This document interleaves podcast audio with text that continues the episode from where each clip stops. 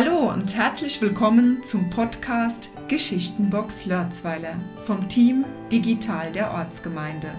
Schön, dass du den Weg zu uns gefunden hast. Wir, das sind Nicola Neig und Klaus Altenbach. Wir sammeln Geschichten aller Art aus dem Dorfleben. Historisches, Kurioses, Lustiges, alles findet hier seinen Platz und jeder kann mitmachen. In loser Folge präsentieren wir kurzweilige Episoden von jeweils fünf bis zehn Minuten Länge. Heute berichtet uns Gerhard Altheim von seiner Zeit als erster Vorsitzender des Männergesangverein Concordia Lörzweiler 1898 e.V.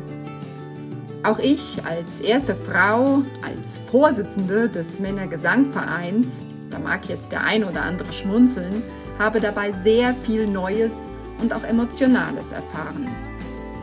Sehr erkenntnisreich dabei die Farben Rot und Schwarz und was das damals in unserem kleinen Ort Lörzweiler bedeutet hat.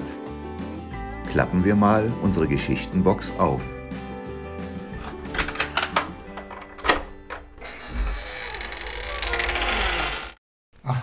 bin ich in den Gesangverein eingetreten. Ich habe an, an Weihnachten habe ich haben wir uns verlobt kam ein Catcher, wo ich kein Mitglied war und dann kam, und dann habe ich gesagt, komm, bin ich jetzt einfach in den Gesangverein gehe. Ich habe immer Neutralität gewahrt, weil ich ja Chef von der Bank war. Habe ich gesagt, das kannst du nicht machen, halte ich zurück überall und dann, gut.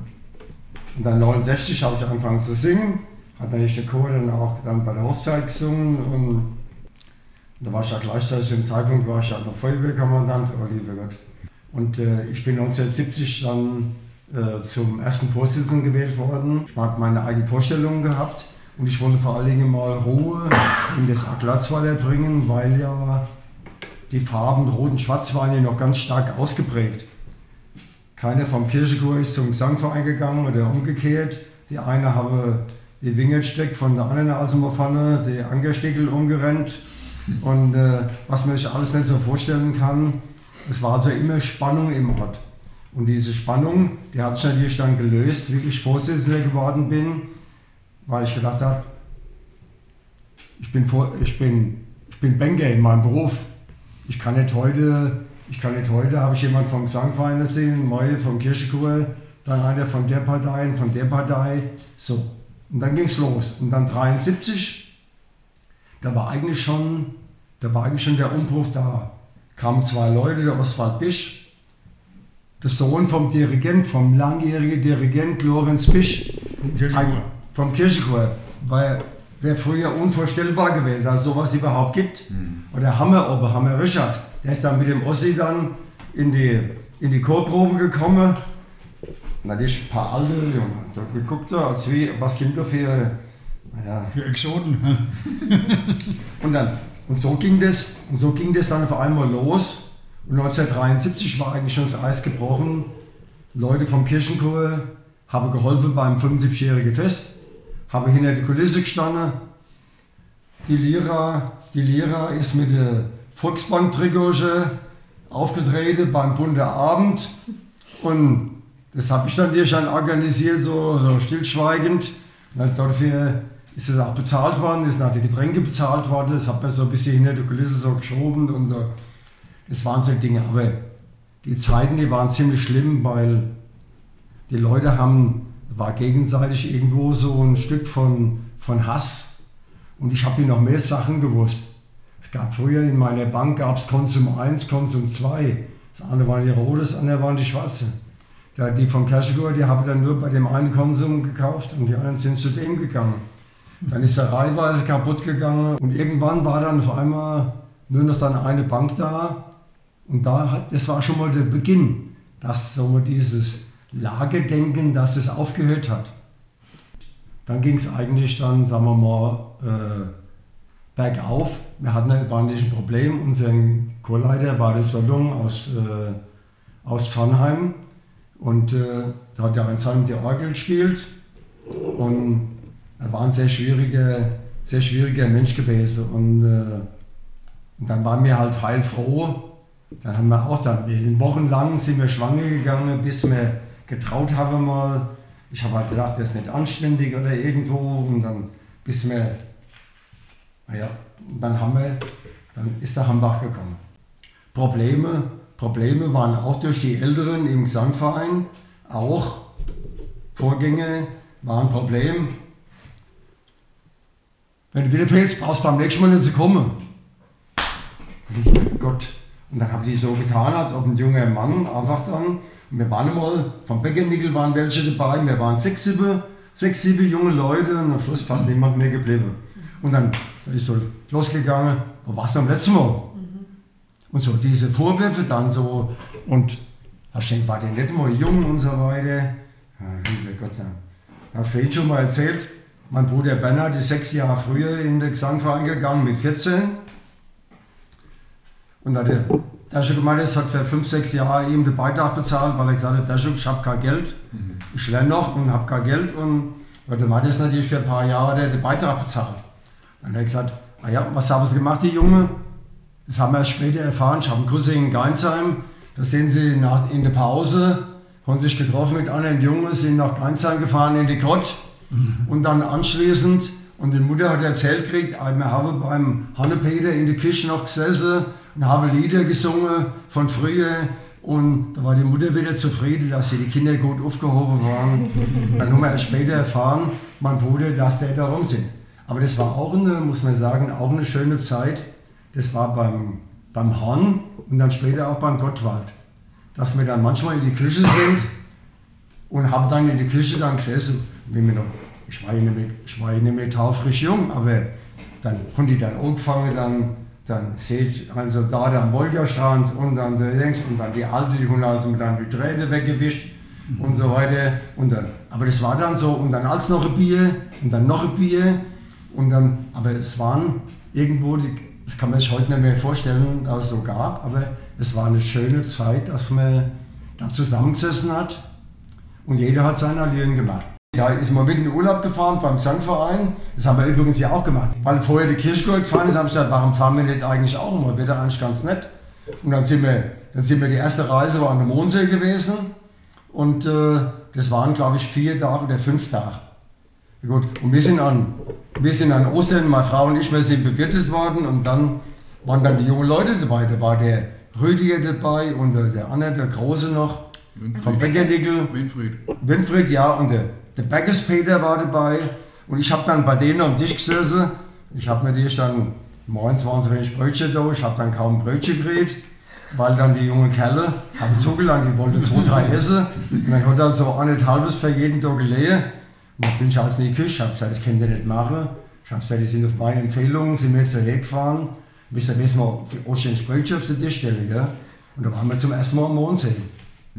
Ja, und dann haben wir schöne Fahrten gemacht. Wir waren in Jugoslawien gewesen und da waren tolle Sachen dabei. Wir waren, wir waren auch in der, wir waren in der Schweiz gewesen. Wir haben, haben wir die alte Tante mitgenommen, die Darmstadt Babette. Die wird auch nie mit dem Songverein mitgefahren. Ja, und plötzlich vor allem dann sind vor allem auch die ältere Dame, äh, wo Cashcore waren, wie dann der Cashcore dann im Jahr mal nicht gefahren ist, da sind die bei uns mitgefahren. Und wir haben uns dann abends natürlich darum gekümmert. Da haben wir dann Fackelwanderung gemacht und dann haben wir die alte Dame, die dann auch dann irgendeine alte Dame in den Arm gehängt. Tante Resie, die hat gebetet, lieb Gottche, lieb Gottche, weil die Gondel hochgefahren ist. Dann hat sie gedacht, sie kippt nicht mehr runter.